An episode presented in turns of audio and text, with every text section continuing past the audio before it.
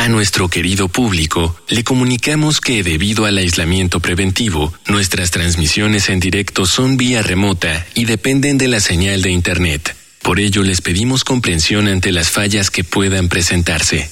Gracias por compartir estos momentos en casa con Radio UNAM y Vida Cotidiana. Radio UNAM y la Escuela Nacional de Trabajo Social presentan una serie interminable de causas y consecuencias, de cómo y por qué es, de problemas y soluciones. Eso es la vida. Vida cotidiana. Sociedad en movimiento.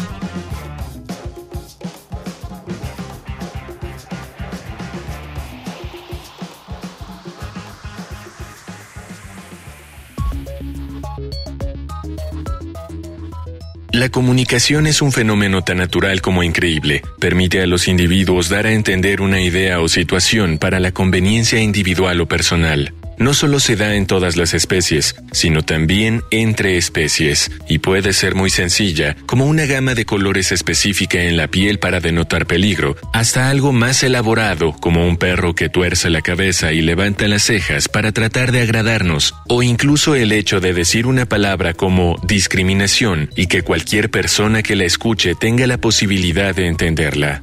La comunicación humana abarca desde descripciones del entorno y la naturaleza hasta la explicación de un estado de ánimo o situación social, lo que hace que ésta se complejice gradualmente. Por mucho tiempo ésta se desarrolló mediante los sonidos emitidos por los seres humanos. Pero cuando empezamos a ser conscientes de que no todos podíamos escuchar esos sonidos y que el lenguaje escrito sería demasiado tardado, fue necesario crear otro medio de comunicación. Es por eso que en la emisión de hoy de Vida Cotidiana, Sociedad en Movimiento, hablaremos sobre el Día Internacional de las Lenguas de Señas y el lugar que ocupa en México esta cuestión. Y para ello hemos invitado a la maestra Claudia Peña Testa, titular de la Unidad de Atención para Personas con Discapacidad por la Dirección General de Atención a la Comunidad de la UNAM.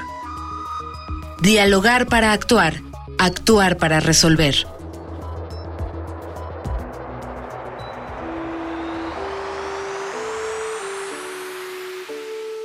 Muy bonita tarde, les saluda Ángeles Casillas. Iniciamos Vida Cotidiana Sociedad en Movimiento. Ya lo escucharon, el día de ayer conmemoramos el Día Internacional de las Lenguas de Señas. ¿Cómo andamos en nuestro país? Algunos datos, algunos compromisos, todavía retos. eso vamos a, a platicar el día de hoy, pero antes, por favor, anoten las formas de contacto con el programa. Facebook, Escuela Nacional de Trabajo Social, ENTS, UNAM. Twitter, arroba ENTS UNAM Oficial. Instagram, ENTS UNAM Oficial. Y está aquí con nosotros nuestra invitada. Me da mucho gusto recibir, dar la bienvenida, por supuesto, a la maestra Claudia Peña. Maestra Claudia, muy bonita tarde. Gracias por haber aceptado la invitación. Hola, ¿qué tal? Muchas gracias por la invitación y un gusto estar con ustedes. ¿Te parece, maestra, si iniciamos compartiendo con nuestro auditorio qué, qué integra esto que llamamos lengua de, de, señas? Perdón, ¿Qué representa? ¿Te parece? ¿Lo hacemos así? Sí, claro que sí. Adelante. Miren, eh, la lengua de señas eh, son idiomas naturales a todos los efectos, es decir, estructuralmente eh, pues tienen diferentes lenguas habladas. Internacionalmente incluso se reconoce que hay pues estas variantes. se cree que hay más de 300 diferentes lenguas de señas. Y esto es muy interesante porque la lengua de señas pues va a reflejar justamente eh, la representación cultural y diversa de una comunidad muy importante que es la comunidad sorda. Y bueno, justamente eh, existe el Día Internacional de la Lengua de Señas.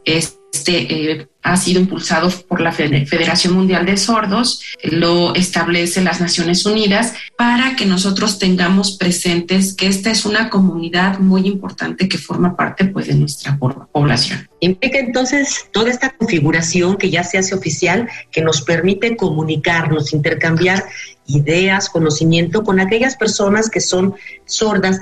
Maestra, ¿qué eh, experiencia pudiéramos rescatar con relación a cómo se ha desarrollado, cómo ha avanzado estas iniciativas para poder adquirir, para poder promover en nuestro país este, este lenguaje de señas? Bueno, en principio yo les comentaría que internacionalmente tenemos la Convención sobre los Derechos de las Personas con Discapacidad, donde eh, se establece que debe existir un reconocimiento y se debe promover el uso de la lengua de señas. Esto eh, lo que provoca es que los estados parte, México es uno, un estado que firma y se compromete a homologar las leyes eh, de acuerdo a lo que establece la convención y entonces va a, esto pues eh, surge este compromiso de que en México se respete y que incluso constitucionalmente se reconozca como una lengua oficial. Eso es muy importante, porque además eh, facilitar el aprendizaje promueve que las personas sordas también tengan esta comunicación alterna para con toda la comunidad y participen, eh, pues, y se les reconozcan los derechos. Vamos precisando en esta parte, me interesa mucho de los actores involucrados. Tú bien lo señalabas, está este, considerada en la Constitución tener esta, esta garantía, este derecho. Y bueno, eh, ¿quiénes tendrían prioritariamente que aprender esta lengua de señas y quiénes, digamos, de una manera posterior, secundaria, pero no menos importante, es decir, quiénes y en qué contextos apremia que se aprenda. Bueno, indudablemente la comunicación es fundamental entre todos los seres humanos. Eh, hace muchos años se pensaba que una persona que no podía hablar, pues tenía que ser oralizada. Y pues se practicaban diferentes métodos para que la persona pudiese eh, decir sonidos, ¿no? Sin embargo, el reconocimiento de la lengua de señas también es muy importante porque nos hace reflexionar sobre la comunidad que es sorda y que puede tener la lengua de señas como un medio para comunicarse. Es decir, no necesariamente tiene que ser la persona oralizada para que pueda comunicarse. Entonces, esto es muy importante porque el derecho a la comunicación, el derecho a otros, eh, a garantizar, por ejemplo, la educación, la salud y otros derechos, pues se van a dar también a través de que la persona tenga herramientas para poder comunicar lo que necesita y poder ejercer sus derechos. Entonces, cualquier persona con que sea sorda, ¿no? Eh, que aquí podríamos diferenciar eh, la persona sorda y la persona con discapacidad auditiva. Y esto eh, lo quiero reflexionar en torno a que la propia comunidad sorda, pues aquí entramos a un espacio donde la comunidad sorda se, se identifica como tal y una parte de la comunidad sorda eh, comenta sobre que no son personas con discapacidad auditiva. ¿no? Esta parte es muy interesante, pero es importante porque la persona entonces no se asume con una limitación, simplemente dice nosotros nos comunicamos por medio de la lengua de señas. ¿Qué pasa con las personas que nosotros identificamos con una discapacidad auditiva? Que pudiesen ser personas que tienen dificultad, por ejemplo, una baja audición, pero que también pueden utilizar ya sea un aparato auditivo o también este medio la lengua de señas para comunicarse. Entonces, me parece que en este espacio pues también es importante hablar de estos colectivos porque ellos son quienes se representan a sí mismos y quienes justamente hacen estas diferenciaciones. Por supuesto, maestra. Hay un material que, que, hemos preparado acerca de este día y que pues de alguna manera también presenta cifras con relación a lo que nos estás compartiendo. Vamos a una infografía social. Infografía social.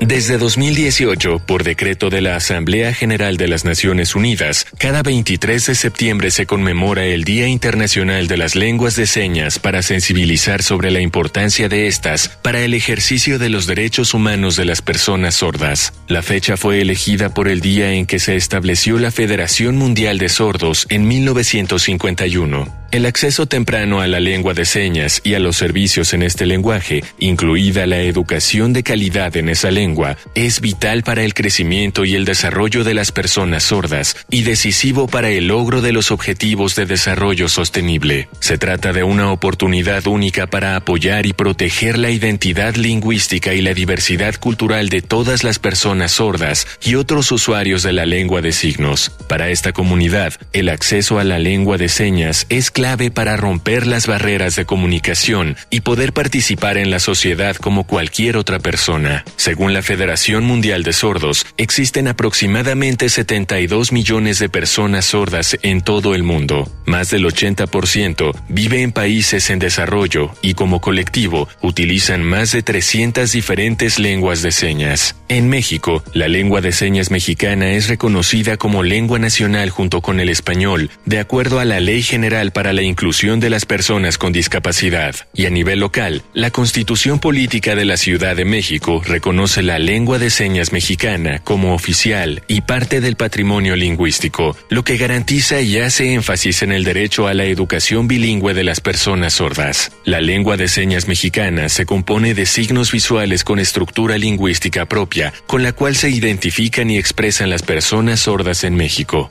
Se estima que 2.405.000 personas en nuestro país son sordas, de las cuales dos terceras partes solo estudiaron hasta el nivel básico, mientras que 14% nunca fue a la escuela. Los sordos representan entre 10 y 12% de la población de discapacitados en el país, que asciende a 7.7 millones de personas en un país de 120 millones. Las personas intérpretes traductoras del lenguaje de señas mexicano son el puente para el ejercicio de derechos de la comunidad sorda, pero nuestro país solo cuenta con 46 intérpretes certificados, lo que limita la falta de comunicación e información que se proporciona a una persona sorda. En enero de 2019, el gobierno de la Ciudad de México, a través del DIF, inauguró la primera Academia de Lengua de Señas Mexicana que certifica a intérpretes que adquieren un vocabulario, recursos gramaticales y expresiones propias de la cultura sorda. La Academia de Lengua de Señas Mexicana está ubicada en el Centro de Desarrollo Comunitario Xochimilco, con domicilio en Avenida Camino a la Ciénega, sin número, Colonia Barrio 18, Alcaldía de Xochimilco.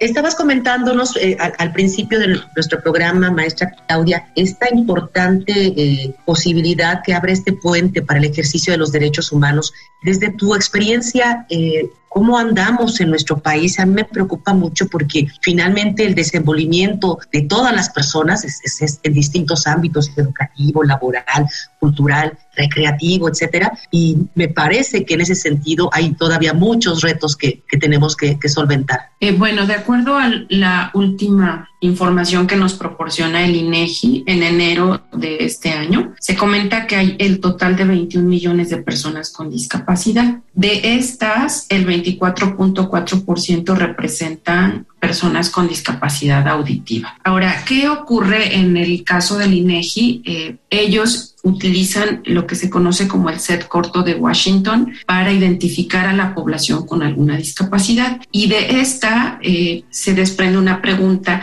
que alude a si la persona tiene algo de dificultad, mucha dificultad o si no puede eh, comunicarse. Entonces, a partir de ahí, lo que INEGI eh, diferencia es que cuando se habla de algo de dificultad, se manifiesta una limitación y así lo, lo aprecia en las gráficas. Y cuando se habla de una total dificultad o que no se puede hacer en absoluto esa actividad, entonces se habla de una discapacidad. Eh, luego entonces lo que nosotros podemos decir es que sumando estos dos rubros con esta especificación que hace el INEGI, pues se representa a este 24.4% de personas que tienen esta limitación, como les comentaba, pues del total de 21 millones de personas con discapacidad. ¿Qué significa esto? Pues que la persona requiere que se eliminen barreras en el contexto para que pueda participar en igualdad de condiciones. ¿Y a qué nos vamos a referir? Una barrera, por ejemplo, puede ser que la persona no sepa lengua de señas. ¿Qué utiliza entonces como medio para comunicarse? Entonces aquí sería muy importante que desde la educación básica la persona tenga acceso a conocer medios alternativos para que pueda comunicarse. No va a ser suficiente que la persona solamente o el niño o la niña solo se comunique en señas en casa y que solamente su mamá comprenda lo que está diciendo. No, el chico tiene que estar con compañeros, cursar eh, la escuela eh, y también pues tendríamos que generar las condiciones para que esté en igualdad de condiciones con los demás. Cuando nos compartes esto de generar las condiciones para que pueda participar, digamos, todo el entorno comunitario que, que, está alrededor de las niñas y los niños, por ejemplo, cuando inician su etapa escolar, ¿qué condiciones tendrían que darse para poder garantizar que quiero pensar, ¿no? Tu profesora, tu profesor pueda tener la capacidad de comunicarse contigo adquiriendo este lenguaje, que a lo mejor tus compañeros a eso se apuesta. ¿Quiénes participarían en esta, pues en esta posibilidad que implica aprender a, comunicarnos entre todos con, con, estas personas y ellos con nosotros? Sí, claro. Eh, aquí hay cuestiones importantes. Eh, creo que hay que derribar primero falsas creencias en torno a la comunidad sorda, por ejemplo, que también pueden constituir barreras para la participación de las personas. Y aquí les voy a decir rápidamente una, por ejemplo. Es muy común decir sordomudos. Entonces, eh, aquí la aclaración sería que pues el ser mudo pues se asocia al silencio, a que no se tiene voz, el que la gente pues no diga, ¿verdad? El hecho de ser sordo no implica que no pueda decir la persona, que no pueda participar. La lengua de señas es justo el medio para que lo haga. Entonces yo invitaría justamente a que erradiquemos esta palabra de nuestro vocabulario, porque una persona puede ser sorda, pero claro que puede comunicar, por ejemplo, ¿no? Otra cuestión que ha sido muy asociada a las personas con discapacidad auditiva o las personas sordas es que se cree que la persona tiene también una eh, limitación cognitiva y no necesariamente eso ocurre. O sea, las personas sordas o las personas con discapacidad auditiva pueden aprender muchas cosas, eh, requerirán apoyos como cualquier otra persona, pero hay esta asociación que es como parte de este estigma, de esta creencia de que la persona sorda puede que tenga también un déficit intelectual y eso no ocurre siempre, ¿no? Entonces sí es importante quitar como esta etiqueta. ¿Qué pasa? Que muchas veces se le manda al niño, por ejemplo, o a la niña con esta condición a educación especial, cuando no tendría por qué estar ahí. Ahora, si hablamos de las escuelas, pues aquí las barreras también serían el cómo va a comunicar sus necesidades, cómo va a participar. Entonces aquí es importante pues que el profesorado, que la institución brinde las condiciones para que esa persona pueda estar en el grupo, pero también participar. E incluso hacer uso de la tecnología. Sí, de lo que comentas ahorita de los mitos, de estas barreras, de eh, cambiar en muchos aspectos la actitud que se tiene para con estas personas, implican esto, pues de alguna manera experiencias. Y hablando de experiencias, hay un segmento muy bonito de nuestro programa que tiene que ver con lo que piensan, opinan o testimonios de otras personas que están vinculadas con la temática. Y en esta ocasión invitaron a algunos intérpretes de lenguas de señas. Vamos a escucharles, vamos a Voces en Movimiento. Voces. Voces en movimiento. Mi nombre es Andrés García Cabral y soy coordinador del Centro de Lenguas de la FES Aragón, donde una de nuestras principales lenguas es lengua de señas mexicana. Los beneficios de manejar, producir y entender lengua de señas mexicana y lo que estamos tirando, lo que estamos destruyendo, son precisamente las barreras que tenemos entre las personas que hacemos las sociedades. Tenemos que vernos como una misma ente social y nos permite tener entendimiento de todas nuestras partes y de todo lo que esto conlleva, cultural y subculturalmente hablando. Los principales retos de las personas hablantes de lengua de señas mexicana o lengua de señas, yo me imagino que en general es sentirse comprendido y también no nada más en el sentido de las señas que utiliza, sino también de cómo se comunica en términos generales. el hacerse notorio como un miembro más de nuestra sociedad, porque a veces en automático, cuando no se tienen las mismas características de comunicación con otra persona, tendemos a excluirlos. Entonces creo que eso sí es un reto, el podernos abrir a las personas hablantes de lengua de señas mexicana que son pues tan mexicanos como nosotros y que simplemente tienen este otro sistema de lengua y de lenguaje para comunicarse. Tanto así que a nivel constitucional ya se tiene como la lengua española en nuestro país, que es la lengua de señas mexicana. Y creo que quien más se tendría que estar adaptando somos nosotros a ellos, no ellos a nosotros. Necesitamos ser mucho más sensibles, tanto como ellos lo son cada vez tendremos una oferta mucho más amplia para lengua de señas mexicana en el Centro de Lenguas de la FES Aragón de la Universidad. La oferta se presenta semestralmente. Tenemos un programa de dos años, cuatro semestres, y se tiene pues una carga horaria bastante importante, llegando hasta poderse comunicar como un nativo.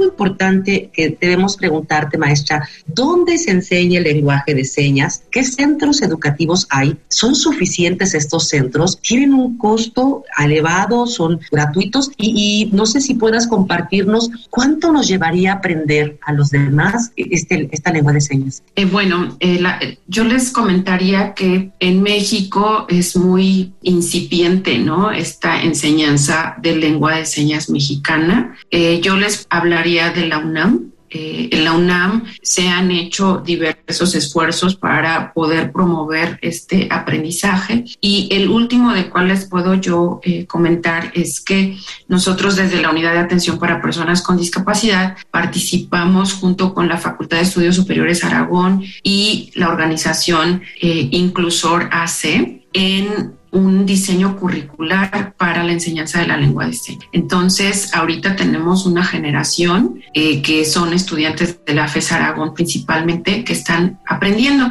El diseño curricular abarca dos años y aquí pues van a terminar ellos con un nivel de conversación, es decir, que van a poder comunicarse con otras personas sordas. Lo que nosotros necesitamos en México, pues son que se, este, más centros, pero además eh, una normatividad donde se establezcan principios para poder certificar a intérpretes, por ejemplo, y donde se puedan también dar todas herramientas. Porque ¿cuáles son los retos? Tenemos muy poquitas pues, personas identificadas que cursan, por ejemplo, la educación superior, pero hay intérpretes que no que unas son muy pocos los que pueden ser intérpretes en nivel superior y la otra es que en ocasiones no tienen todo pues este lenguaje este vocablo que se utiliza en la educación superior en ciertas licenciaturas entonces se necesita ir creando junto con la comunidad sorda, pues estos eh, vocabularios, estas cuestiones técnicas que se pueden usar en diferentes licenciaturas para que en un eh, corto plazo pues podamos también tener intérpretes en diferentes áreas, en diferentes eh, áreas del conocimiento que puedan también acercarle información a personas con eh, esta condición que estén cursando el nivel superior. Eso sería este, el caso. Y bueno, algo que me gustaría también aquí destacar es que, por ejemplo, la Universidad Autónoma del Estado de Morelos está teniendo un avance importante en este sentido. Entonces, ¿qué es lo que necesitamos? Reunir estos esfuerzos eh, a nivel nacional para conocer qué estamos haciendo las instituciones de educación superior y, además qué necesitamos eh, ir construyendo para eh, ir proveyendo eh, de todas estas demandas que tiene la población con esta condición. Por supuesto que todavía hay muchísimos retos, ya tú lo señalabas, eh, se requiere de toda una, me parece que una política pública integral, ¿no? Donde converjan distintas instituciones, distintas figuras también de toma de decisiones para que se cree no solamente la normatividad, sino también la certificación que tú comentabas, ¿no? De los intérpretes, las condiciones de los espacios, de las herramientas, del equipo que se requiere para, para poder hacerlo haría falta, este, si nos puedes apoyar en una pregunta, es cuánto lleva en promedio a una persona aprender lenguaje de señas, considerando que la persona no tenga ni discapacidad ni tampoco una, ni tampoco sea, este,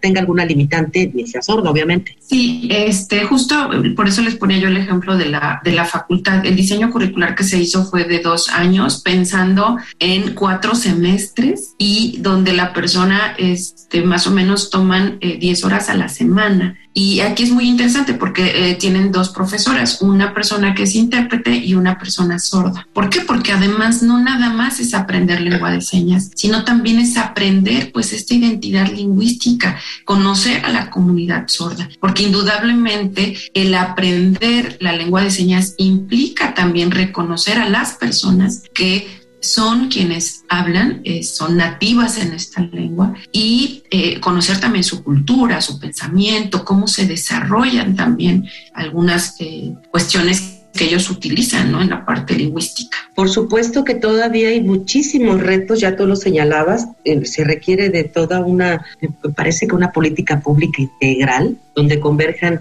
distintas instituciones, distintas figuras también de toma de decisiones para que se cree no solamente la normatividad, sino también la certificación que tú comentabas, ¿no? De los intérpretes, las condiciones de los espacios, de las herramientas, del equipo que se requiere para, para poder hacerlo haría falta, este, si nos puedes apoyar en una pregunta, es ¿cuánto lleva en promedio a una persona aprender lenguaje de señas, considerando que la persona no tenga ni discapacidad, ni tampoco una, ni tampoco sea, este, tenga alguna limitante, ni sea sordo, obviamente? Sí, este, justo por eso les ponía yo el ejemplo de la, de la facultad. El diseño curricular que se hizo fue de dos años, pensando en cuatro semestres y donde la persona, este, más o menos toman 10 eh, horas a la semana. Y aquí es muy interesante porque eh, tienen dos profesoras, una persona que es intérprete y una persona sorda. ¿Por qué? Porque además no nada más es aprender lengua de señas, sino también es aprender pues esta identidad lingüística,